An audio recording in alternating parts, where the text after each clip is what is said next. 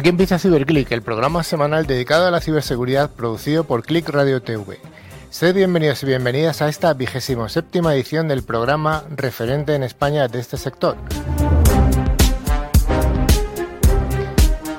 CiberClick lo realizamos un equipo de expertos profesionales de la seguridad informática, que recordamos que es una de las áreas de las tecnologías de la información y de Internet de mayor crecimiento y de mayor demanda de expertos.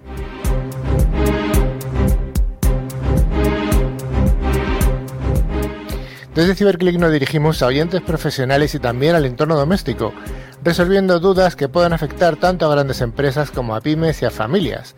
A lo largo de la siguiente hora, 50 minutillos aproximadamente, vamos a desarrollar secciones de noticias, veremos en profundidad algún aspecto de interés y contaremos con la presencia de algunos de los referentes españoles en el mundo de la ciberseguridad.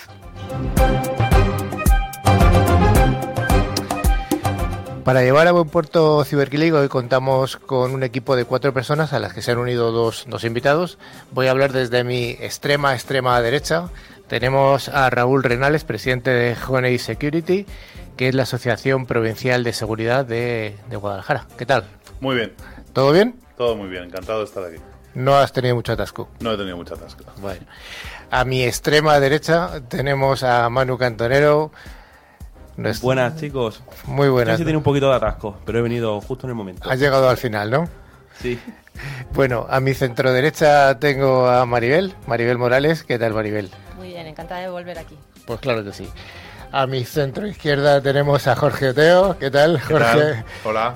Jorge Oteo es el director de TI de Bocento. de Bocento. De Bocento. Sí. Y luego a la extrema izquierda tenemos a Rafa Tortajada, la voz profunda de la radio. ¿Qué tal, Carlos? bueno, pues eh, el que habla soy yo, que soy Carlos Lillo, y bueno, vamos a, a rellenar la siguiente hora o 50 minutos de información relativa al mundo de la ciberseguridad. Eh, ya sabéis que este programa tiene vocación bidireccional. Tenemos un buzón de email al que nos podéis escribir info@ciberclick.es. También tenemos canales dedicados en las redes sociales de LinkedIn y Facebook, donde publicamos contenidos y noticias de interés a lo largo de toda la semana. Y por supuesto también podéis visitar nuestra web www.ciberclick.es. Antes de empezar la sección de noticias, queremos recordaros que al final del programa realizaremos el habitual concurso semanal los dos oyentes que resulten ganadores recibirán una licencia anual del antivirus de Bitfender, facilitadas por Ingecom, mayorista de valor. Cada premio está valorado en 40 euros y solo hay que responder alguna pregunta relacionada con el contenido del programa.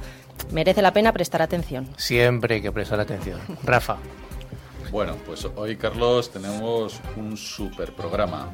Primero empezaremos con nuestras noticias de ciberseguridad. Seguiremos eh, seguridad en la empresa, que hoy vamos a hablar sobre un tema muy interesante, que es el hacking ético. Después entrevista a Jorge Oteo, el CISO de Vocento. CIO, CIO. CIO. Exacto. CIO de Vocento. Es que ya eh, me sale hago, de CISO también de CISO, eh, hago también de CISO, o sea que me vale todo. Ah, tienes el doble rol. De todo. Bueno, bueno, luego nos lo contarás. Venga. Y por supuesto finalizaremos con nuestro concurso. Bueno, pues vayamos al primero de los bloques, este bloque de noticias semanales de seguridad.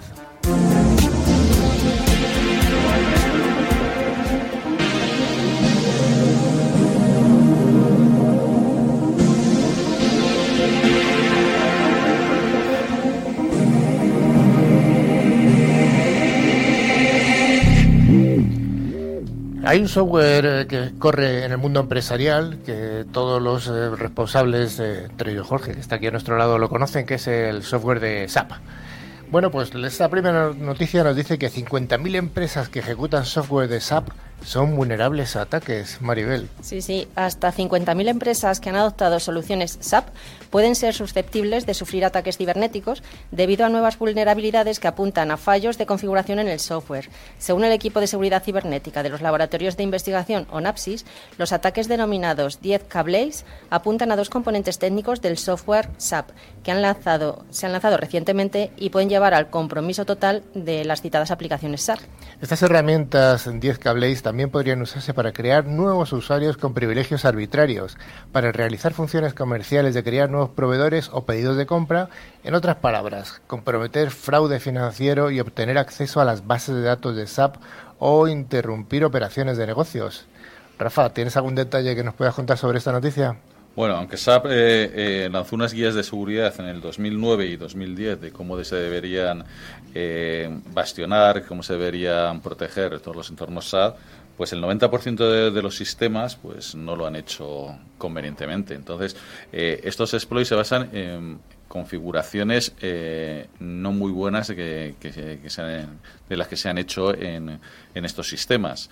Entonces, bueno, pues tú puedes a través de estos exploits un exploit, recordemos que es un código software que tú puedes, eh, que, ha hecho alguna persona o que y tú puedes hacer un ataque, puedes eh, ejecutarlo para tomar eh, control sobre aplicaciones o bueno, intentar vulnerarlas para para coger y, tener ese, este acceso.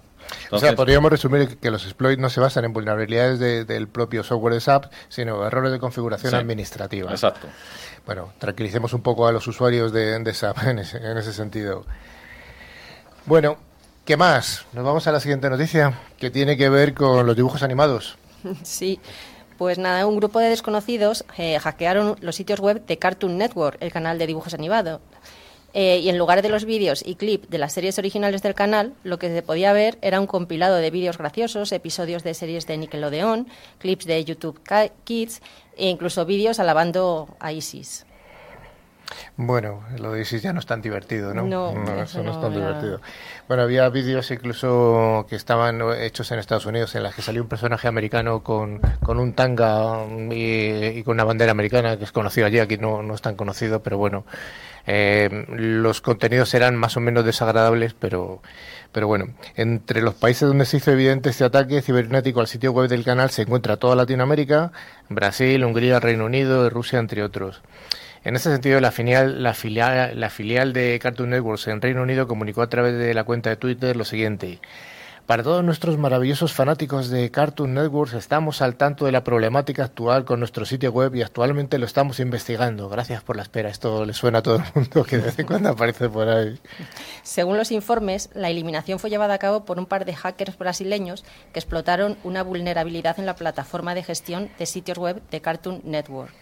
Por lo general, los medios de comunicación suelen ser objetivos de ataques con fines políticos o vendetas, como uno de los últimos casos más sonados a la web de Wall Street Journal, que quiso promover a un conocido youtuber y que había, estaba siendo criticado por, en el medio por su comportamiento antifeminista.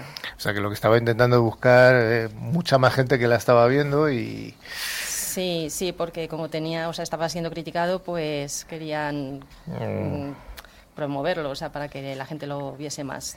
Lo atacaron por eso. Ay, ay, ay. bueno. ¿Algo, ¿Algún comentario que pueda hacer alguien sobre esto, este tipo de actividades que en la que la gente intenta uh, subir ahí en el escalafón de YouTube? O... hay mucha gente jovencilla que, se, que quiere ser youtuber. Yo también, ¿eh?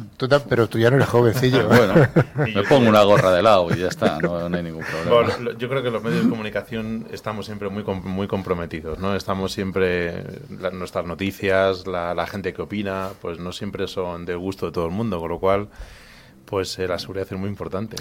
Claro, además la exposición que tenéis es absolutamente crítica, es enorme. ¿Cuándo fue? Hace tres años que atacaron una televisión francesa, ¿no? Lo del ISIS, y estuvieron ahí poniendo, poniendo vídeos, ¿no? Creo que fue hace tres años, cuatro, voy a ya la memoria.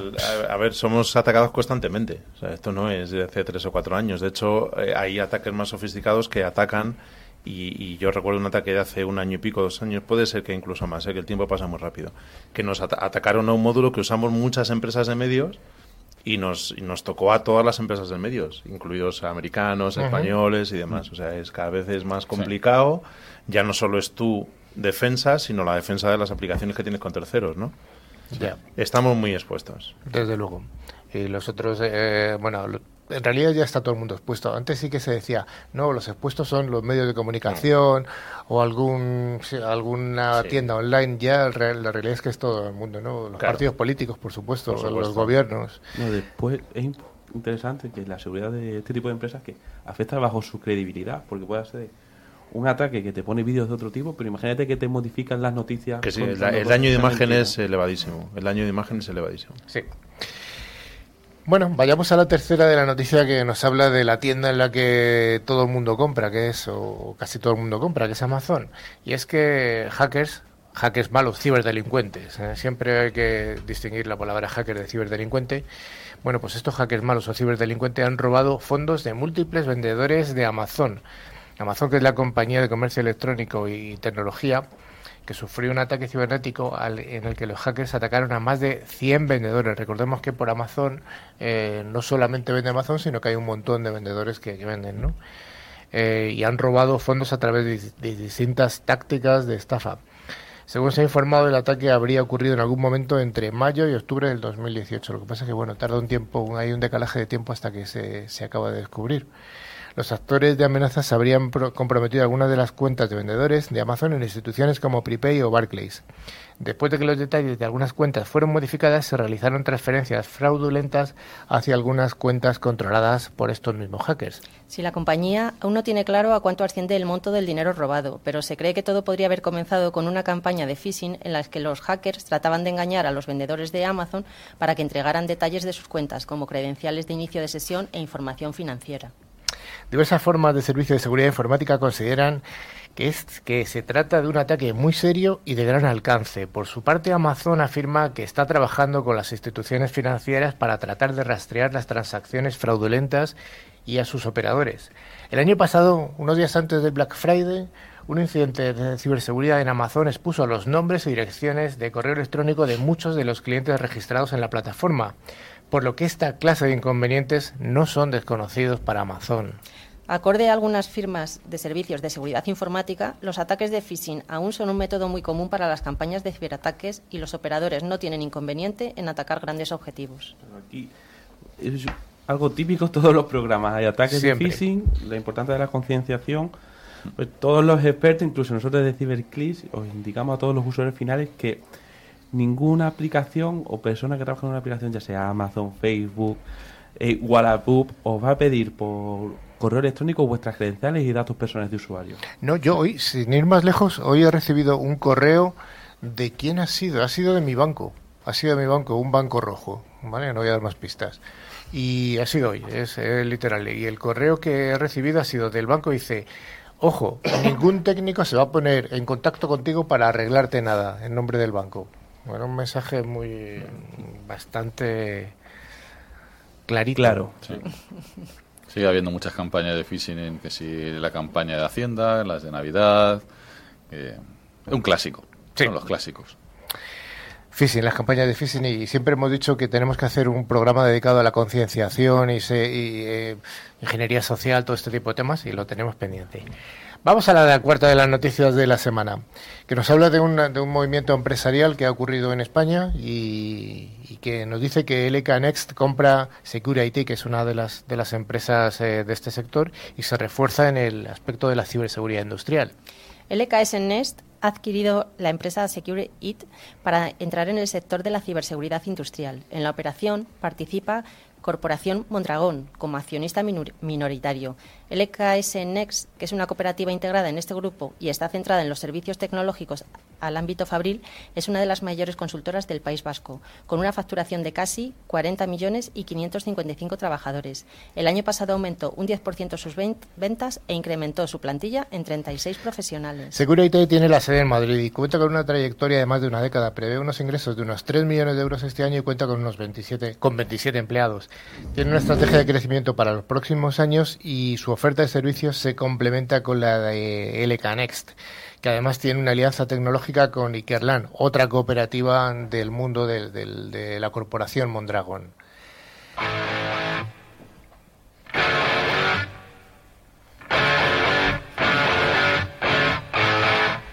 Jorge, ¿esta canción te gusta? Qué grande.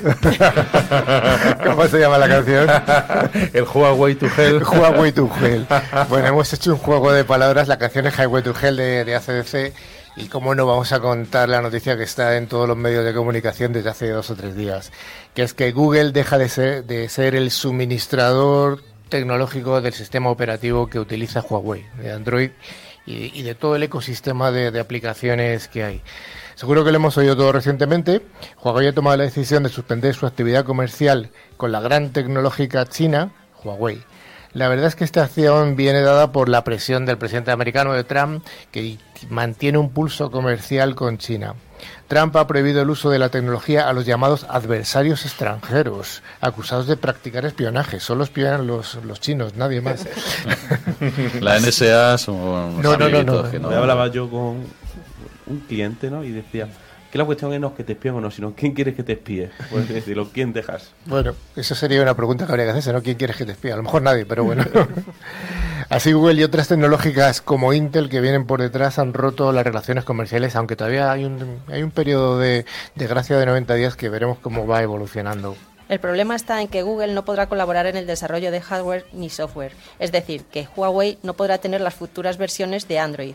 Realmente el problema vendrá cuando quieras descargar futuras actualizaciones del sistema, por lo que los terminales quedarán obsoletos rápidamente. La verdad es que es un duro varapalo para Huawei, porque cualquier usuario que estuviera pensando en adquirir un móvil nuevo o que se lo hubiera regalado su operador, se lo va a pensar dos veces, incluso a lo mejor hasta para devolverlo. ¿Cómo las tiran por ahí? lo que está claro es que el fabricante chino no se va a quedar y veremos rápidamente qué nuevo sistema operativo propietario probablemente para Huawei se desarrolla. Y hay algo que está claro, los usuarios chinos no tienen acceso ya desde hace tiempo a servicios como Google, Google Maps, Pay, Gmail, etcétera. Y allí no es un problema, o sea, hay vida más allá de Google, al menos en China la hay. ¿Qué pensáis, chicos? que no, ha habido otros sistemas operativos, Fire for OS, eh, el, que lanzó Windows, el, Windows. el, Windows. Phone, que han muerto. ¿Por qué? Porque no tenías, bueno, puedes vivir o desinstalar a través de, de la web, no sé, un cualquier programa de estos de Google, pero no tienes, eh, no sé... El ecosistema de aplicaciones. WhatsApp, si no tienes WhatsApp, si no tienes Instagram, si no tienes eso, no se va a usar. Tú lo podrás tener, pero es un, no sé, un pisapapeles muy bonito. Dicen que el día que cambió el mundo no fue el día que apareció eh, el iPhone, que lo presentó el, presidente de Apple, sino el día que presentó eh, la plataforma para la de, de código en la que los programadores podían ah, eh, programar aplicaciones de una forma sencilla. Ese día dicen que es el día que cambió o que empezó a cambiar el mundo. bueno. Es verdad, ligado a las aplicaciones, tenía yo unos amigos que estábamos comentando el tema y decían, no, pero si las aplicaciones las vas a poder usar. digo, pero no puedes actualizar el sistema operativo. Me dicen, da igual. Digo, ¿da igual? Claro, todavía, volvemos a la concienciación, todavía piensan que como no tienen antivirus en el móvil, pues si no tienes antivirus en el móvil encima no lo tienes actualizado, como tener un Windows sin actualizar y sin antivirus. Por lo mismo pasa con el móvil. Tener un Windows XP sin actualizar es un. con una diana aquí en el De todas formas, os recuerdo lo bueno que son los Huawei copiando, ¿eh? que, la red de, Vodafone, la red de Movistar, ¿quién, eh, de quién son? De Huawei, ¿no? Pues ¿Quién empezó copiando? ¿A quién empezó copiando? A Cisco, ¿no? Por ejemplo. Bueno, pues ya veremos. No, no, esto es el inicio de una guerra eh, bueno, sí, dicen que es el inicio, porque también por otra parte he leído, he leído en distintas prensas que, bueno, que hablan de que realmente lo que llevaba tiempo Trump diciendo no, vamos a poner un arancel a los chinos, a los no sé qué, cada vez más aranceles, una política más proteccionista económica, que en realidad ese no era el fin, sino que el fin era esto, que es la guerra tecnológica. La guerra tecnológica en la cual la, industria más potente americana, que parece que es esta la, la tecnológica y lo que viene detrás, pues es la que está en defensa. Interesante. La cosa es si Huawei ha sido el primero o el último. bueno, el primero no fue, antes pasó ZTE, ¿no? Sí, ZTE, bueno, ves que ZTE... Ese sí que es chino, de verdad. Pero todos son chinos. Ya, pero ZTE es de la, de, del gobierno chino. Huawei se supone es una empresa privada dentro de China. ¿Y Google es, privada, es privada o pública americana? ¿Cómo es? Eh, privada. Ah, ¿No tiene que pasar los datos a la NSA? Sí. Ah, vale. La ley patriota para eso está. La ley patriótica, sí, De todas maneras, uno de los puntos más importantes es que una empresa que estaba dando un servicio a otra, por indicaciones políticas, deja de dar el servicio. Imagínate que le contratamos a Amazon Soluciones y dice por índice político a Amazon, no le des más soluciones a esta empresa. Te cargas el negocio. Bueno, ¿has, has leído los contratos de Amazon y de Google? Léelos. Te pueden cortar el servicio cuando ellos quieran. Sí tal cual, ¿eh? No mm. es, son los contratos estándar de que te bajas de la web, te cortan el servicio cuando ellos quieran y no puedes reclamar. O sea que, en fin, eso es a lo que estamos yendo. Yo reconozco que no lo he leído, ¿eh? Sí, sí, sí, sí, leerlo. Es importante, sí, sí. Leerlo. Bueno, pues serán serán cortados eh, si hay una petición del gobierno americano, evidentemente. No, no creo que no creo que el gobierno español. Yo tampoco. Bueno, pues hasta aquí la, la sección de noticias del día.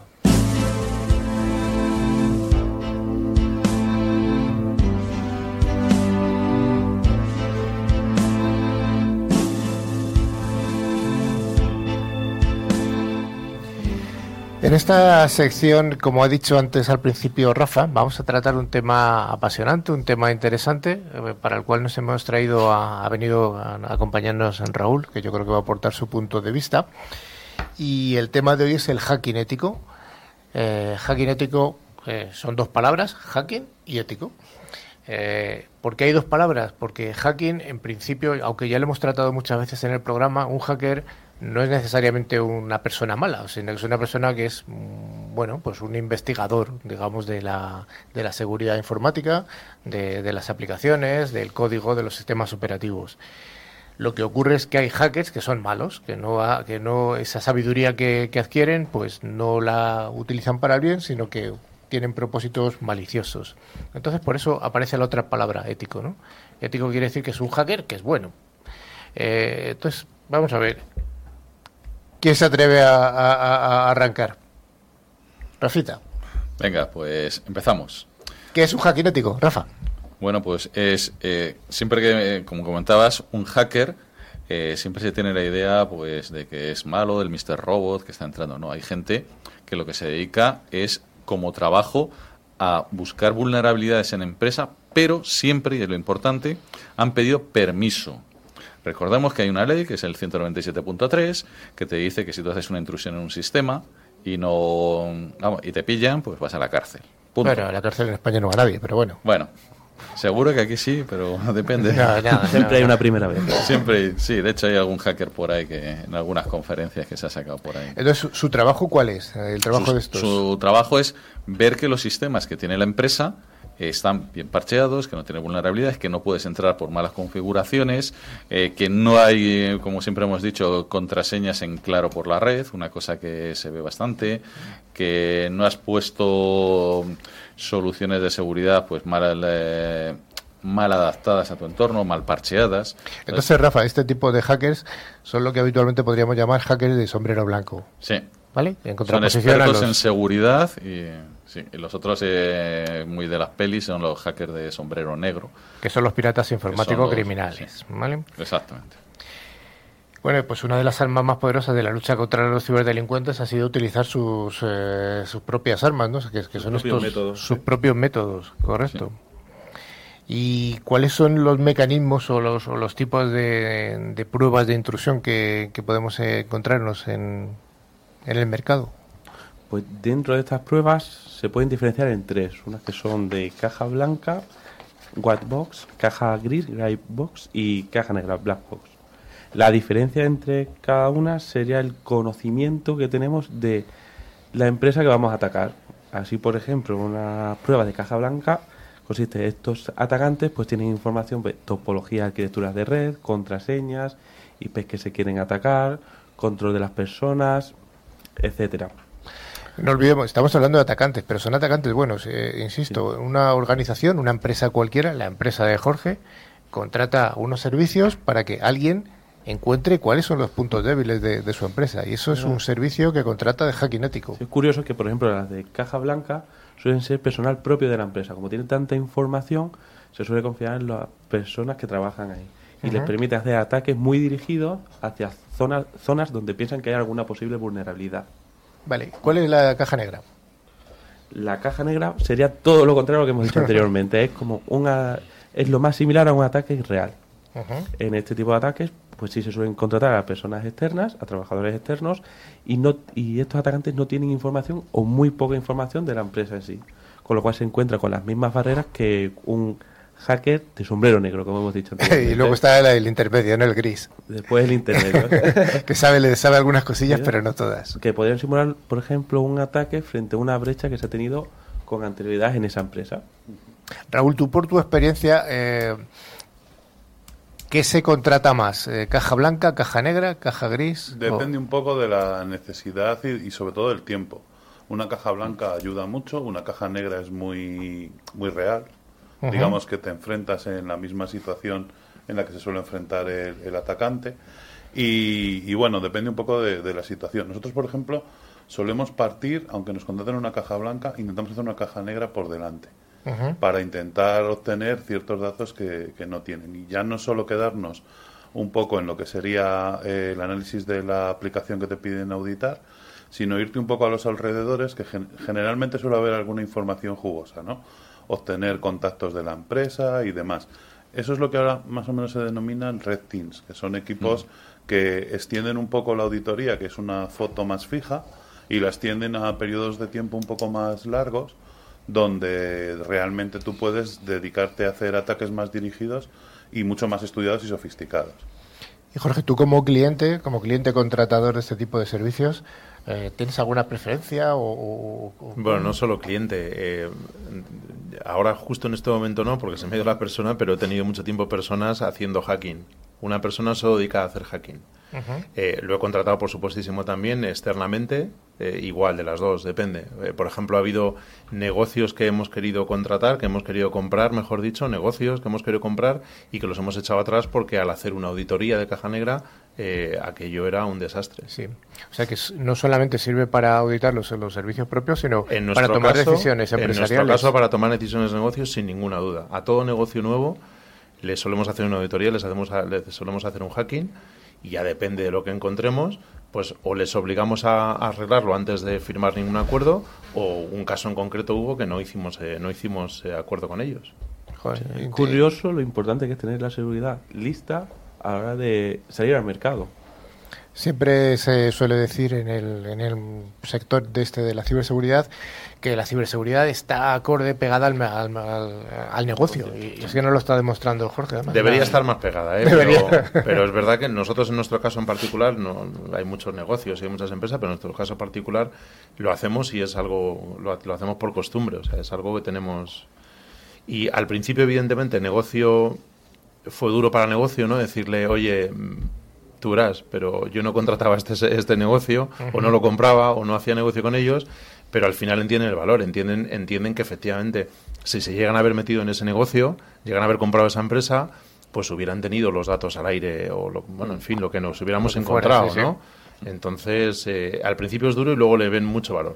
Es que es un caso muy similar a lo que contabas de, la aplicación que usabas todos los medios. Hmm. Al final, si tú engranas en tu empresa una nueva pieza y esa pieza te hace vulnerable, rompe tu muro, estás dejando que se, ser atacado por, por cualquiera duda. que lo encuentre. Mm. En este caso en concreto, insisto, ¿eh? es para hacer, para comprar nuevas empresas o comprar o asociarnos con un negocio, tal cual, ¿no? Oye, ¿qué tipo de pruebas se suelen abordar en un, en un ejercicio de estos de hacking ético, Manu? Pues las más comunes o las que suele haber son pruebas de servicios de red, hoy es la topología de red, se ve se ve sobre todo qué reglas tienes en los firewalls, si la tienes bien segmentado, cómo van los descubrimientos laterales o cómo se propagan los distintos hackers. El otro tipo son de aplicaciones web. Aquí se hacen ataques hacia las webs que están publicadas en Internet. Por ejemplo, en el caso de Cartoon Network, si se hubiera hecho a lo mejor una prueba sobre cómo están publicadas esa información en la web, se hubieran encontrado ese tipo de vulnerabilidades client side, que es, pues nos ponemos en el sitio del cliente e intentamos acceder desde ahí a sus aplicaciones, navegadores y cómo se pueden atacar. De red inalámbrica, lo típico que ha hecho todo el mundo cuando estaba estudiando, por lo menos yo, que soy el más joven aquí, que no tiene wifi, más joven que yo? Te, como era el wifi Slacks, te lo instalas y vas a, a, reventarle la contraseña al vecino. no es legal, ¿no? Pero lo solía hacer la gente.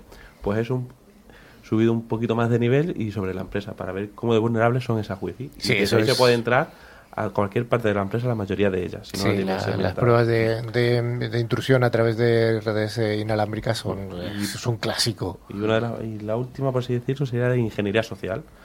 Y esto es muy importante y aquí entramos otra vez en lo que es la concienciación. Pues un phishing que te mandan, tiran pendrives con un virus cerca de la calle, pues se los coge, o los regalan, mira, estamos de promoción, te damos esto para que nos conozcas y también pues las típicas llamadas de mira soy el técnico y tengo que entrar a reparar un equipo e intentan entrar en el CPD o mira soy el técnico de esta aplicación me das tus datos para poder ver que todo es correcto Jorge, ¿este tipo de, soluciones de phishing son tan habituales de contratación o de, o de hacerlas en una empresa o, aquí ya? En, aquí ya. Aquí ya, aquí ya no tanto. Yo, por lo menos, no he contratado nunca un servicio de, de phishing. Si es verdad que, hay, detrás del phishing lo que hay que hacer es mucha concienciación. Evidentemente. No, no somos un banco. Yo entiendo que, que en un medio de comunicación comparado con un banco no tiene nada que ver en cuanto a phishing, ¿no? He estado esta mañana en un evento de Panda y ha, ha habido una persona de Bank Inter y claro, el phishing para ellos es, es, todo, es su imagen, ¿no? Es para lo que nosotros sería la noticia, para ellos casi es el phishing, ¿no? Porque es, es muy duro para ellos el phishing. Para nosotros no tanto. Eh, uno de los primeros programas que hicimos hace ya, hace ya un año, eh, vino el CISO de, Mediaset, eh, Ramón, una persona también muy conocida en la mm. profesión. Y le preguntamos, recuerdo que una de las preguntas fue que, que cómo estaban de concienciados los periodistas, ¿no? Y me dijo, mira, los periodistas son los tíos más listos que hay.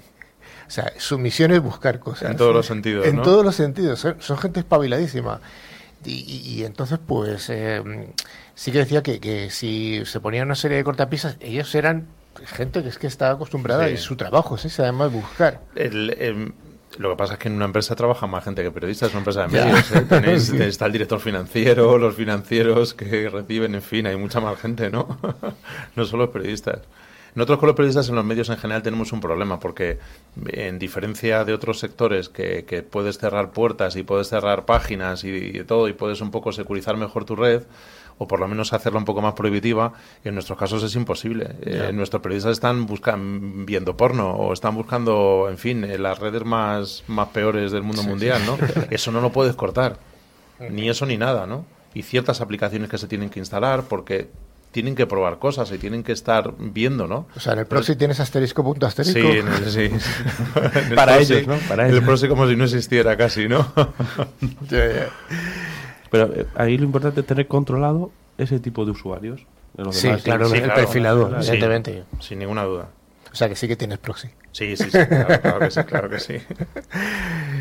Bueno, Rafa, ¿qué más nos puedes contar del tema de, de hacking ético?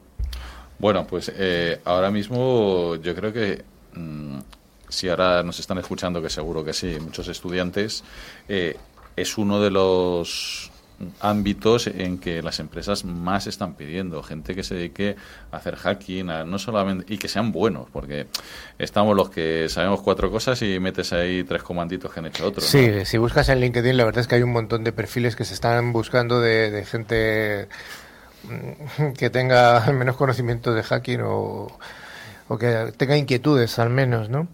Y aquí eh, estamos hablando de la humanización y de la automatización. Mezclamos dos conceptos, ¿no? O sea, por un lado estamos hablando de las personas, los, los chicos, la gente habitualmente joven, ¿no? Pero y por otra parte herramientas más o menos automáticas. ¿Qué nos puedes contar, Manu? Eh, cada vez suele haber más herramientas de este tipo que te hacen tanto ataques de o sea, desde la red interna del propio cliente hasta ataques externos, por simulaciones de phishing, tallos para la concienciación, ataques a las vulnerabilidades web que puedas tener. Y con e, lo bueno de estas herramientas es que de manera rápida puedes ver el estado de actualización o sistemas que eh, en el entorno de la seguridad de tus aplicaciones. Hombre, yo creo que una de las ventajas que tienen las herramientas mm, automáticas, más o menos automáticas, es que sí que dan un score uniforme, o dan un, valor uniformado que es muy distinto del que puede dar un, hacker, una persona, un chico o un grupo de personas que hace un, hacking que depende de lo iluminado que esté ese día, depende de lo inspirado, depende de las ganas y depende de... Y lo bueno que sea. Y las horas que se inviertan, que también es eh, importante. Sí, sí eso como nos ha contado Raúl es importante, las horas que se le echen, ¿no? Sí, bueno, yo un poco por hablar de las herramientas automatizadas, decir que son, lo que decís, permiten uniformar el tema del ataque, tener scores y demás, pero son herramientas que al final te permiten cribar problemas grandes, pero el pequeño problema que es al final el que nadie ve y el que donde van a meter el dedo para entrar, ese no lo criba. Y eso hay que tener, pues eso, un poco de artesanía y de, y de análisis manual para poder llegar a ellos. Un poco en el tema de la formación, eh, por lo que vemos nosotros en el mercado, la gente pues se está aproximando demasiado rápido a la seguridad y desteñan pues formaciones previas que todos hemos tenido, que venimos de redes o de programación, y no valoran esa formación, quieren saltar rápidamente a, a la seguridad. Y cuando de repente te los encuentras ahí, pues te das cuenta que tienen unas carencias de base tremendas. eso es un problema de, velocidad que está provocando esta demanda bastante grande ahora mismo. Es que en las películas sale un hackeo en cinco minutos, entonces, bueno, ni en cinco minutos, en cinco segundos. No todos los años. Y además te muy rápido, muy rápido. Sí, sí, sí, coges y haces así y dices, y ya pasa el cortafuegos, y diciendo, hostia. Lo que tú dices, ¿no? Cuando hacías los scripts, hay una gran diferencia entre darle al botón y ejecutar el script a entender el script. es Como un programador, ¿no? Yo que vengo de ingeniería informática, de ingeniería de software. Dice, no es lo mismo hacer un programa que entender cómo funciona un programa para mejorarlo. Y de ahí viene la parte de todo lo que es el hacking. Eso es. Sí. vuelvo a lo mismo. Que yo me instale el Wi-Fi Slash, le dé al botón y me escanee todas las redes, lo puede hacer cualquier persona, usuario medio de informática. Ahora, entender cómo se mandan los bytes, qué se puede sacar y en qué se basa las contraseñas, ya un poquito más de conocimiento. He visto hasta amigos de, mis hijos haciendo ataques de denegación de servicio en eh, PlayStation para atacar a otro y así que el, el, juego sea más rápido el suyo y ganar la partida. Bueno, es que y no tienen ni idea de lo que hacen, pero lo han visto en un vídeo de YouTube. Bueno, siguiendo ya con el tema de la automatización y para cerrar este bloque, sí que hay que reconocer que está evolucionando mucho en, las, aplicaciones que se dedican a este tipo de temas. Al principio solamente había, bueno, al principio sigue habiéndolo, eh, herramientas para análisis de vulnerabilidades, pero está evolucionando rápidamente a, un concepto nuevo que ha definido Gartner como el BAS, que es el Breach and Attack Simulation, en el cual ya no estamos buscando vulnerabilidades, sino estamos dando solamente positivos. Hay tecnologías algunas de ellas han, han pasado por el programa. Normalmente son israelíes, todas las que se dedican. Hay alguna más de algún otro país, pero la, mayoría son israelíes. Y eso es un concepto absolutamente diferencial, en el cual no se prueba la vulnerabilidad, sino directamente si el ataque llega al, al, objetivo. Muy curioso. Bueno, pues hasta aquí vamos a, dar por cerrado el bloque del hacking ético, que da para muchos programas. ¿eh? Tenemos a más, más veces.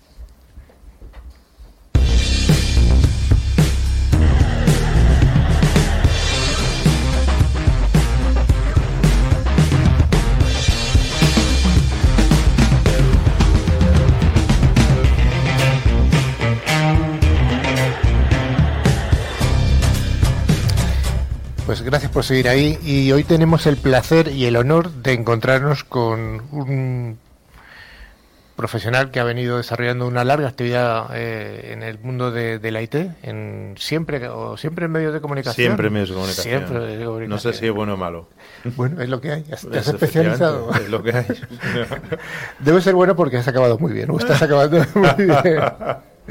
Bueno, Maribel, nos presentas un poco a Jorge, aunque ya lleva un rato allí charlando con nosotros. Sí, bueno, pues como hemos dicho antes, como lo has presentado antes, eh, vamos a charlar con Jorge Oteo, que actualmente es el FIO, que es el máximo responsable de IT, las tecnologías de la información, de Vocento. Eh, cabecera y propietaria de periódicos de enorme difusión, por ejemplo, ABC, Diario Vasco o La Verdad. Eh, en total, 30 periódicos y revistas son propiedad de Vocento. Bueno, es una cantidad de medios de comunicación más que importante. Cada uno tendrá sus regionalismos o sus componentes. Somos muy regionales. Claro. Somos muy regionales. Está ABC, pero somos muy regionales. Estamos haciendo luego otros negocios, tenemos otras cosas, pero somos muy regionales. Las preguntas eh, privadas que te hacemos, no, nosotros no son muy privadas. ¿Dónde naciste? ¿Qué estudiaste? Eh, nací en Madrid y una ingeniería informática. Vamos, la ingeniería informática. La ingeniería informática, la antigua de la Politécnica. La antigua de la Politécnica. Vale, vale. bueno, pues muy bien. Ah, y bueno, y muchas cosas más después, ¿eh? O sea, esa fue donde empecé a estudiar, digamos. Oye, ¿qué necesita un CIO? ¿Necesitas seguir estudiando? Dices que mucho después. Siempre. Pero vamos, eh, cualquiera, ya no solo un CIO, ahora el que no estudie. O sea, de hecho es más, ya sabes lo que, en fin, eh, las carreras están un poco ya como, en fin, ya quién va a estudiar una carrera, si lo que tiene que estar es una formación continua. Sí, claro, hay que seguir estudiando.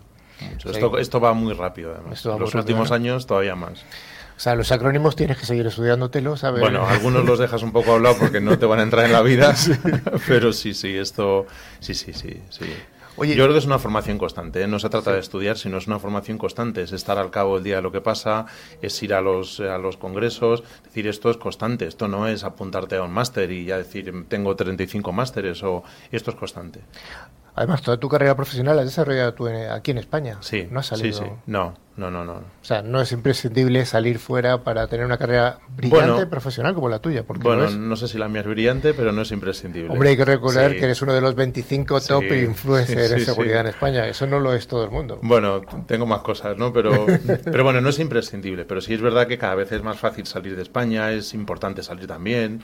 Es decir, eh, evidentemente el, mundo ahora no es el mundo de cuando yo empecé hace veintitantos años, ya no me acuerdo cuántos años. Eh, no es lo mismo, no es lo mismo. Dices que has trabajado siempre en medios de comunicación, siempre en el lado del cliente, nunca en el lado del proveedor. No, nunca en el lado del proveedor. ¿No te ha picado? Mucho, ¿Sí? mucho. Mucho, pero no sé si será bueno o malo, ¿eh? No, no sé, estoy muy cómodo. No, cómodo no tampoco, porque estar cómodo tampoco es bueno. Pero, pero no, no lo sé, no lo sé. Fíjate, o sea, me, me, gusta la carrera que he tenido. He estado en, en Unidad Editorial, en El Mundo, he estado en Prisa, ahora en Vocento. Es decir, he estado en las tres grandes y, oye, contento, contento de mi carrera. No tengo nada. Y no, no sé, ¿eh? nunca se me ha dado la posibilidad de, irme a un, a un proveedor. A pesar de que tú lo has desarrollado en España, ya lo has indicado un poquito, ¿tú sí que aconsejas a los jóvenes estudiantes, que hay muchos que estudian, que están escuchando este programa, eh, que sí que hagan una excursión fuera? ¿Sí? sí, sí, sin ninguna duda, sin ninguna duda. Yo ahora estoy, eh, por, por, motivos profesionales, estoy viajando mucho a Latinoamérica estos, estos últimos, este último año. Eh, y es súper interesante encontrarte gente. A ver, gente en media de España nos conocemos todos muchísimo. Somos muy amigos y tenemos una amistad grande pero es bueno encontrar gente de media de otros países y más en Latinoamérica que es, que es aunque hablemos el mismo idioma no es el mismo idioma. No no no. No es el mismo lenguaje en muchos casos. No es lo mismo ahorita, ahorita, mismo ahorita mismo no, ahorita mismo es, de morirte. Eh, y, te da pie a ver un poco también cómo están allí qué, qué, qué, necesidades tienen y demás. Es súper interesante o sea sí por supuestísimo es una experiencia vital alucinante el salir fuera. Oye escríbenos un poco ¿Qué es Vocento? Así a grandes rasgos, ¿qué es? Bueno, es un medio de comunicación, ya habéis contado antes. Eh, ahora estamos desarrollando nuevos negocios, pero fundamentalmente somos un medio de comunicación. Nosotros vendemos, vendemos, iba a decir vendemos noticias, vendemos publicidad y las enmascaramos en noticias. Sí. Pero vendemos publicidad y las enmascaramos en noticias. Eh, somos un medio de comunicación. Al final, un medio de comunicación es importante para una democracia, la necesita un país, evidentemente, un país fuerte necesita un, medio de comunicación, medios de comunicación fuerte. Y en nuestro caso, abandonamos la radio hace tiempo, eh, nunca nos metimos eh, de lleno en negocios de televisión, con lo cual, pues es prensa, prensa y prensa. Ahora estamos haciendo otros negocios. Eh, por ejemplo, hace un año y medio o dos hemos comprado Madrid Fusión para llevar temas de restauración, un negocio yo creo que muy importante a futuro para, para Vocento y un montón de cosas más. Tenemos negocios de clasificados, en fin, tenemos un montón de negocios más. Tenemos negocios de ticketing, hay muchas otras cosas. Has hablado de nuevos negocios y más has hablado de cosas nuevas. ¿Cómo afecta la transformación digital al mundo de la prensa escrita? Al fin, sí, nos ha, nos ha afectado muchísimo. muchísimo. primero fue, hemos sido los primeros sectores que nos ha afectado el, la transformación, y eso no lo digo yo, eso es un hecho, eso son datos. Eh, hemos sido los primeros, por tanto también hemos sido los primeros en transformarnos y en aprender. Pero es verdad que nuestros competidores eh, son muy complicados, o sea, no otros sectores no tienen esta competencia. Nuestros competidores son Facebook, Google y este tipo de empresas. Entonces, compite contra esos, es muy difícil, ¿no? Entonces, al final nuestra competencia, de Pocento en concreto, eh, si, si, digamos tenemos un valor es esa media esa, esa prensa regional no los, los, grandes no entran en las noticias regionales como podemos entrar nosotros. Ahora estamos con, con, temas de paywall en todos los regionales ya tenemos nuestra la mitad de nuestros eh, medios regionales ya están con un paywall de pago por ejemplo. Somos de los primeros en apostar eh, a, un, a un negocio de medio largo plazo por, por temas de paywall ¿no? un departamento de TI como es el que tú diriges eh, esta transformación digital ha hecho que suba en el escalafón dentro de la organización, que sea más importante. Sí, sí, sí. Me gustaría que fuera más. no me va a oír, el que me tiene que oír no me va a oír, pero me gustaría que fuera más. pero evidentemente sí, evidentemente sí. sí. sin ninguna duda. O sea, a ver, también eso lo marcan las personas, ¿eh? no, no solo lo marca en fin, tú también lo tienes, te, lo tienes que hacer valer, ¿no? Pero por supuestísimo, o sea, ahora sin tecnología, eh, yo creo que el 90 y, pico por ciento de los proyectos que hacen en esta casa son, son tecnológicos, sin ninguna duda, o vamos, tecnológicos. Hay un componente tecnológico que sin ese no se podría hacer el proyecto, sin ninguna duda, sí, sí, clarísimamente. Otra cosa que has comentado es que, bueno, que sois un medio, un gran medio de comunicación o agrupación de medios de comunicación que tiene una cabecera nacional, que es ABC, y luego tiene eh, bastantes eh, medios regionales que son muy grandes. Por ejemplo, el Diario Vasco es enorme. Somos líderes, muy líderes en los sitios donde estamos, muy, muy líderes. ¿Cómo se gestiona el IT, eh, todo el mundo de las tecnologías de la información, en un, en un medio tan grande y sobre todo con sus cabeceras regionales? Pues mira, cuando yo entré, creo que hace ya siete, siete años o algo así, se pasa el tiempo muy rápido, lo he dicho antes, eh, yo me encontré 13 directores técnicos en, en Vocento. Yo me encontré 13 plataformas de, gestión de contenidos. Eh, en fin, eh, puedo seguir hablando, eh, me, me, puedo tirar tres días. Me encontré totalmente una TI totalmente distribuida. Cada uno se gestionaba y se montaba sus propios sites. Cada uno me refiero a cada uno de los periódicos. no había nada centralizado. Bueno, sí había algo centralizado. El SAP que hemos, que hemos hablado antes estaba centralizado. Pero eso casi te obliga porque en el momento en que entras al IBEX, pues te obliga. Pero eh, estaba muy descentralizado, no había nada. Desde que yo entré y una de mis primeras labores fue centralizar, normalizar y hacer que todo, toda, toda la TI ahora mismo está bajo mi, paraguas y con soluciones globales para todos. Es decir, ya no hay 13 soluciones diferentes, hay una para los 13 eh, y es más, antes eh, en parte se pasaba eso porque la gente cuando miraba TI no le daban soluciones, entonces pues se tenía que buscar la vida, lógicamente. Ahora la TI le da la solución, con lo cual ya no se tienen que estar buscando el poner una plataforma, el comprar un software, etcétera, etcétera, ¿no? Eso es un cambio muy profundo, ¿Tienes alguna pesadilla que no te deja dormir? Aparte de las que tenemos No, duermo como... No, no, no te creas, no. No, duermo muy bien. No, no, no. No, no me llevo los problemas a, a casa sí, cuando me duermo no. Voy a ver si es verdad que no tienes eh, ninguna pesadilla. Venga. la parte de cumplimiento normativo, ¿la lleva TI, la lleva legal? Eh, ¿Pasamos cambio de pregunta? No, no, no, no, yo me atrevo con todo. El, eh, la, dirige, la dirige legal la llevamos entre los dos. Es decir, el legal es el que es la cabeza visible de esa legislación, de la parte legislativa, pero es un proyecto en común, es un proyecto de los dos. Sí, sí. Es que suele ser una cosa que está ahí siempre a caballo. y Bueno, está siempre, sí, es verdad, ¿eh? pero en nuestro caso, eh, desde el principio sabíamos que, en este caso es una chica, la responsable era de legal, pero la coordinación con TI es, es total, vamos, o sea, es así. Pero no pasa con todas las áreas, pero en, ese caso en corto esa pregunta es así. ¿El tema de RGPD os ha impactado de tu trabajo? Nos ha impactado, sí, claro, sí, sí no, no tanto como se, se puede llegar a pensar, porque muchas veces la gente piensa, si estabas muy mal de antes, evidentemente te impacta un montón. Si estabas relativamente bien, no te impacta tanto. A nosotros no nos impacta tanto. Bueno, vamos a hacerte la pregunta. Atención, proveedores, poner las orejas. ¿Qué proyectos tienes para el 2019? Atentos a saber. Un montón. Un montón. Personales, profesionales. No, hay. Los personales. No, eso ya no, eso ya no. No, hay, hay eh, un montón. Es decir, ahora, por ejemplo, es un proyecto no tanto de la empresa como, como de TI. Eh, estamos saliendo un poco al mercado y por eso estoy yendo a Latinoamérica para vender el know-how que hemos adquirido en, en. Es decir, todo nuestro expertise eh, tecnológico estamos yendo a empresas de medios latinoamericanos y les estamos intentando ayudar en su proceso de transformación. Por ejemplo, eso es un proyecto que no es core en Vocento, pero para mí como TI es muy interesante. Primero porque nos va a dar seguramente ingresos en TI, que siempre hemos sido una, una, una unidad de coste. Una unidad de coste y nos va a traer ingresos, estoy convencidísimo, estamos a punto de cerrar un par de, de, cosas.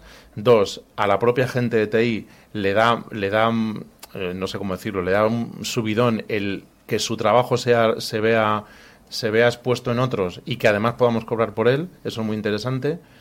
Y, bueno, eh, eso es uno interno mío muy importante. Luego de la casa, el paywall, tenemos que seguir con temas de paywall, tenemos que acabar a principios del año que viene con todos los periódicos regionales en paywall y un montón de cosas más. Estamos haciendo un montón de temas en Big Data, en, para conocimiento de usuario, eh, personalización de contenidos en personalización de contenidos en tiempo real, etcétera, etcétera. Hay un montón de cosas que estamos haciendo. O sea, que estáis exportando vuestro conocimiento solamente a, medios de comunicación. De momento sí. de momento sí.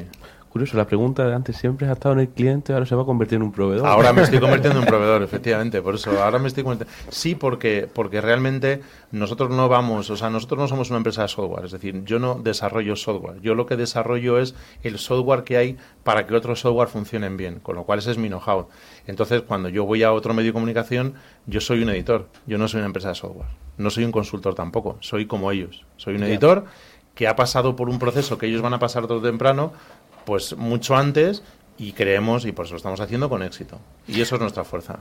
¿Serías capaz de evaluar cuál es la diferencia en tiempo entre Latinoamérica o, algunos países de Latinoamérica? Porque tampoco es uniforme. Yo creo que están como, a nivel de negocio, como unos 7, 8 años por detrás. a nivel de negocio, ¿eh? A nivel de negocio. Conocimientos, tienen un montón de conocimientos, pero siguen, el, la parte digital sigue teniendo un peso muy pequeñito. sí. muy pequeño, muy pequeño. Muy ah, O sea, que sigue funcionando más. De un... Eh, cercano a un 10% el negocio digital, cuando nosotros, por ejemplo, ahora estamos ya casi cercano al 40%. O sea, eh, el 40% del negocio. O ellos ahora están viendo que efectivamente la publicidad en papel empieza a bajar, empieza a decrecer, cosa que nosotros hemos, llevamos viendo de hace 10 años. Eso es lo que eso es lo que estamos viendo allí. Oye, ¿y tu opinión de la guerra? Porque tú eres un medio de comunicación. ¿Cuál es tu opinión de la guerra entre Google y, Huawei? Aunque tú no eres periodista. No, no, no, no, no, desafortunadamente para mí no soy periodista.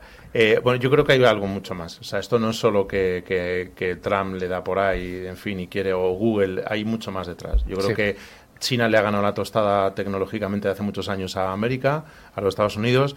Eh, hace poco, hablando con una persona en, un, en otro evento eh, de tema de, a ver si soy capaz de decirlo, de dónde están los mayores sistemas de supercomputación del mundo. Eh, no me acuerdo exactamente el número, pero él me decía que si en Estados Unidos había tres supercomputadoras, no sé, eh, no me hagáis caso del número exacto, pero si en América había tres super megacomputadoras enormes, en China había diez o veinte. De, ese, de ese estilo estamos hablando. Ya, ya, ya. Entonces, es que es, o sea, o, yo lo entiendo como o Trump frena o, bueno, yo creo que se lo ha comido ya casi, ¿no? En las, universidades americanas ya no hay tanto ya no hay tanto hindúes, ya son todos chinos. Entonces, eso ya, ya han perdido esa guerra, ya la han perdido. Entonces, otra cosa es ahora cómo te enfrentas a una guerra que ya has perdido. Bueno, pues lo que está haciendo el hombre este es un poco raro, ¿no? Pero, pero yo creo que esa guerra la han perdido. O sea, que sería más, bien de Trump un movimiento defensivo casi. o desesperado, ¿no? desesperado. Bueno, Jorge, oye, pues muchas gracias por la entrevista. Yo me ha encantado, ¿eh? O sea, hablar de esto de decir que siempre ha sido un cliente y que ahora está siendo, como dice Manu, un, proveedor. Qué bien, qué bien. Me ha encantado. Bueno, pues muchas gracias.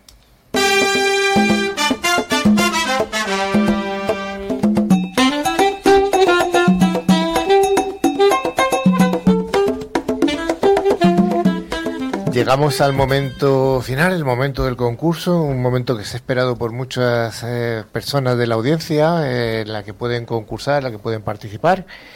Y gracias a Ingecom Mayorista de Valor vamos a sortear las dos licencias anuales del antivirus con calidad profesional. En este caso eh, son licencias del virus, antivirus Bitdefender. Ingecom es un distribuidor español especializado en ciberseguridad y dentro de su amplio catálogo de productos cuenta con Bitdefender para la defensa avanzada de los puestos de trabajo o endpoints. Bueno, lo primero vamos a decir quiénes fueron los ganadores de la semana pasada. Mari Carmen Blanco, de Alicante, y Sonsoles Ruiz, de Ávila. Enhorabuena a las premiadas. Enhorabuena. Les enviaremos su premio por email y recordamos que la licencia se debe instalar en las 24 horas siguientes a la recepción. Eso, es importante. Enviamos la licencia y a las 24 horas caduca la licencia si no se, si no se, se instala. Bueno, vamos a ver, la pregunta de la semana que viene. Manu, ¿te preparas una pregunta? Sí, la pregunta es una sencillita. Venga. ¿Dónde ha nacido y qué estudió eh, Jorge. O sea, dos preguntas en una, es un dos por uno. Sí. Hay que estar muy atento. Están muy fáciles, ¿eh? Está fácil. No, nunca son difíciles, siempre. Bueno, pues para concursar deberéis enviar un correo electrónico a nuestra dirección de correo que hemos dicho al principio, que es info@ciberclick.es. Vamos a decir cómo se escribe ciberclick porque no todo el mundo lo tiene tan claro. Es info, esa es fácil, arroba ciber con I latina y B de burro y acaba ciberclick, que siguiente también con I latina y acabado en CK. Punto es, info arroba ciberclick.es, indicando nombre, dirección, teléfono y, contestando a, las dos preguntas por uno que ha, indicado Manu, que son el lugar de nacimiento y, estudios de, nuestro, de nuestro invitado Jorge. Después, eh, de entre todas las respuestas correctas, soltaremos dos ganadores a mitad de respuesta hasta el 30 de mayo. hasta el 30 de mayo. Sí, os recordamos que tenemos abierto nuestro email para cualquier duda o sugerencia. También mantenemos abiertas nuestras páginas de LinkedIn y Facebook, donde publicamos noticias y avances sobre el programa, además de fotografías, vídeos y otros documentos de interés. También podéis escuchar eh, este podcast y los programas anteriores a través de plataformas como Ivos, Google Podcast o Spotify, buscando la palabra clave Ciberclick. Que ya Con dos y latinas. Dos y latinas. Se ha acabado seca. Bueno, estimada audiencia, hasta aquí ha llegado Ciberclick. Nos vamos a despedir de, de, las personas que nos han acompañado. Raúl, muchas gracias por haber venido. Muchas gracias a vosotros. Manu. Muchas gracias y nos vemos el que viene. el día que viene. Maribel. Eh, hasta otro día. Hasta otro día, señora. Don Jorge. Gracias por la invitación. Muchas gracias por venir. Gracias a vosotros. Rafa, ¿qué tal se ve desde la extrema izquierda todo? Se ve perfectamente. bueno, esperamos haber cumplido con nuestra parte. sí, desde la extrema derecha hasta la extrema izquierda de la mesa. Lo llevamos bien. Esperamos haber cumplido nuestra parte del contrato y que el programa haya cumplido las expectativas de cada uno y de cada una. Damos un cordial saludo a toda la audiencia que se ha incorporado en estas semanas a través de todas las emisoras colaboradoras. Un abrazo a todos y a todas y hasta la próxima semana. Adiós. Adiós.